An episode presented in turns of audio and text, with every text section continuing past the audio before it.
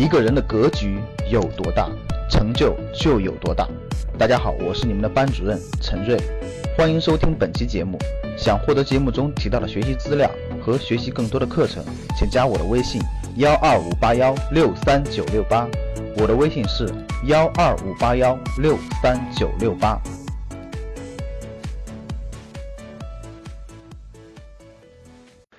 第二个大主题，我们说一下房子。教室里各位，有计划在未来一两年买房子的人，甭管你是自住还是投资，给我打个一。未来两年内没有买房子打算和这个需求的人，给我打个二。大家看到了吧？大家看到没？打一的人是不是还很多？打一的人是不是还挺多的？说明什么？大家回答我，说明什么？好，在未来三年内，各位听好了，在未来三年内有买房刚性需求的，就未来三年内你买房肯定要买一套房的，甭管你是自住还是投资啊，在未来三年内肯定要买一套房的，给我打个六。各位，就通过这么一个简短的调研，我们现在教室里有七千一百五十多人。就通过一个这么简单的调研，你们发现什么问题没？发现什么问题了？对，发现房子的需求在未来三年，它还会维持在一个位置，它不会一下没有，因为这些都是刚性需求，它不会一下明天大家都不买房了，或者买房需求全面下降了，不会。这里面蕴含了多少道理？大家知道吗？这里面蕴含了非常多的道理。房地产行业会怎么样？蕴藏非常多道理。你你成天都不知道，你说我老师我买股票不会买，其实我刚才一个调研就问出来巨多的问题了。往下走，新的一年还能投资房子吗？我刚才做调研了哈，我说一下我的观点。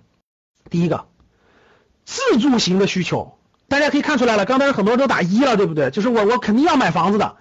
其实大家纠结的是什么？其实纠结的是我我别买在高点，就我就是我现在到底买呀还是不买呀？你说我买了，它明天跌了；你说我不买，它明天涨了。说老师，我买房子是肯定要买的，但是我现在最纠结的是，我到底是买还是不买？我如果现在买了，它涨了我高兴，它跌了我我难过。你说，但我到底是应该买还是不买？是不是有很多这样纠结的人？这个问题要解释起来，那你就得听我们高级班的房地产课两个多小时的了。但是简单来说，就是因人因城而异。大家听好了。由于你这个人的经济情况不一样，由于你的城市不一样，所以它是完全不一样的。各位听好了，今天中国的房地产市场可不是说你随便买了，因人因城而异。如果你是自住需求，如果你是自住需求，比如这个房子你是自己买来自己住的，那我觉得啊，结合自己家庭的需求和经济情况定，该买还是得买啊，你也别过于纠结了，该买就还是买，因为你是自住需求的。如果你是投资需求的。你说老师，我纯投资，我肯定不住，我纯投资。那我明确给你的建议就是，我不建议现在买，很明确，我不建议投资性房产现在买。当然了，有特殊城市啊。你说老师，我们城市很特殊，那再论。反正我已经说了，因人因城市而异，城市不同，差别真的很大。为什么呢？那我们先看一下今天的新闻，各位，我们就看今天的新闻。李嘉诚悄悄出售了广东三千八百亩的地产项目，国内一个上市公司接盘，粤泰股份计划收购原属于李嘉诚旗下的规模三千八百亩的项目，广东江门的碧海银湖。这意味着李嘉诚又一次顺利的出售了其位于内地的地产项目。各位，我问大家，最近一两年，李嘉诚同志。是不停的买进地产，还是不停的出手地产？请回答我这个问题。大家都可以看到，是不停的卖，对不对？连续卖，不停的卖。我问你们，最近这一两年，像潘石屹呀，像万达呀，王健林呀，像这帮房地产大佬们，最近都是在卖出还是在买进？请回答我，请回答我。不知道的人，说明你没关心，也没关注过。这些大佬们都在卖出，我说的没错吧？那我问你们，你身边这种从来都没赚过什么大钱的人，身边的这种小市民阶级和中产人群，他们是在不停的买入还是在不停的卖出？请回答我。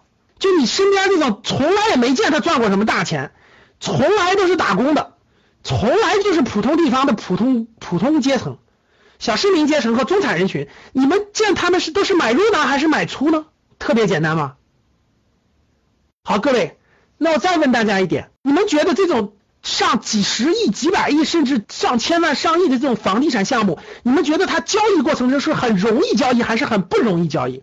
就在整个历史长河当中，比如说你有地产项目是很容易卖，就是变现很容易还是变现不容易？不动产是变现容易还是不容易？其实我说完了，所以各位看见没有？什么叫做又一次顺利的出售了？我问大家，你身边有没有这样的人？他们的房子想卖的时候，挂了半年了都卖不出去，都没有人打个电话，有没有这样的情况？有打个一。你身边有没有？其实我问大家这几个问题，其实就在提高你的财商了。很简单，真正的高手。我问大家，如果没有身边这些小老百姓去接盘，这些高手能卖得出去吗？大家回答我。这些小老百姓不去接盘，不拿他们口袋里的钱，不去银行贷上款接盘的话，你能卖得出去吗？所以很多人说：“哎呀，李嘉诚卖早了，应该在晚半年再卖。”你想赚进每一分钱，说明你财商为零。李嘉诚同志已经说了，永远不赚最后一个铜板。所以吗？人家李嘉诚永远卖在九十块钱，普通老百姓买在九十五块钱，买完以后还特别高兴，哇塞，又涨了五块钱，还没高兴了半年一年的，开始从一百往下掉，人家李嘉诚已经脱脱手了。这不就是你身边的一普通人吗？你身边那个人不都是吃饭的时候？我问你们，过年回家的时候，你身边的普通人吃饭的时候，是不是都在跟你说，我买的房子又涨价喽？你身边吃饭的是不是都是这样的？如果不让你赚到百分之十，大佬们能出手吗？不就是这样的吗？所以你回家你听吧，普通人都特别高兴，特别高兴。哎呀，又赚钱了，我的房子又赚钱了，我的房子又买了又赚钱了，我的房子赚钱了。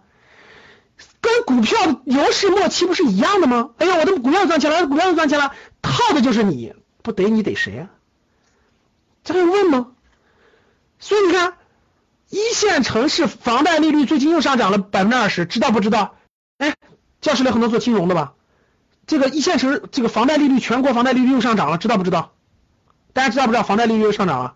就是你去买房贷款又上涨了，而且基本上贷不出来的。你看。原来贷款利率是百分之六点多，现在完全上涨百分之二十。你说你你现在投资房产，大佬们出手你入手，你去给别人当接盘侠，然后你的利率还高，银行利率还上涨，你说你瞎投资什么呀？最核心的一点必须考虑到，各位，房产税已经迫在眉睫了，很快就要出了。两会现在今天的提案已经说了，对不对？今天九三学院已经提了，两会争取让尽快房房产税立法，房产税。要推出每年百分之一左右的，你家房子值两百万，每年要交两万的房产税，这都是很那啥的。未来地方财政的收入不靠你房产税靠啥呀？所以各位，房子咱说了这么多了，其实还是我的观点啊，不一定完全准确，你别完全听我的。你说老师，我我由于你听你的没买，然后这个最后房价涨了，怪你怪你。老师听你的这个买了，然后跌了，怪你怪你。总之呢，你不要怪，你只听这个，你只我只是建议。我只是建议啊，这个最后决策出都在你。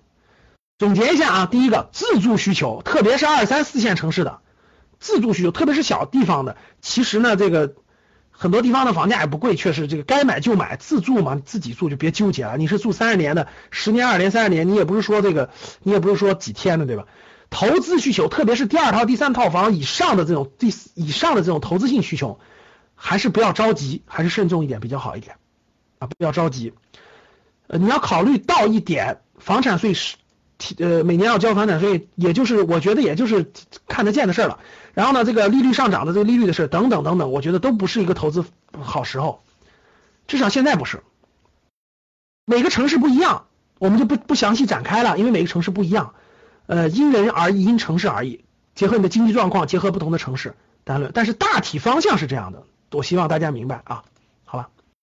想获得更多投资理财、创业财经等干货内容的朋友们，请加微信幺二五八幺六三九六八及我们的 QQ 交流群六九三八八三八五六九三八八三八五。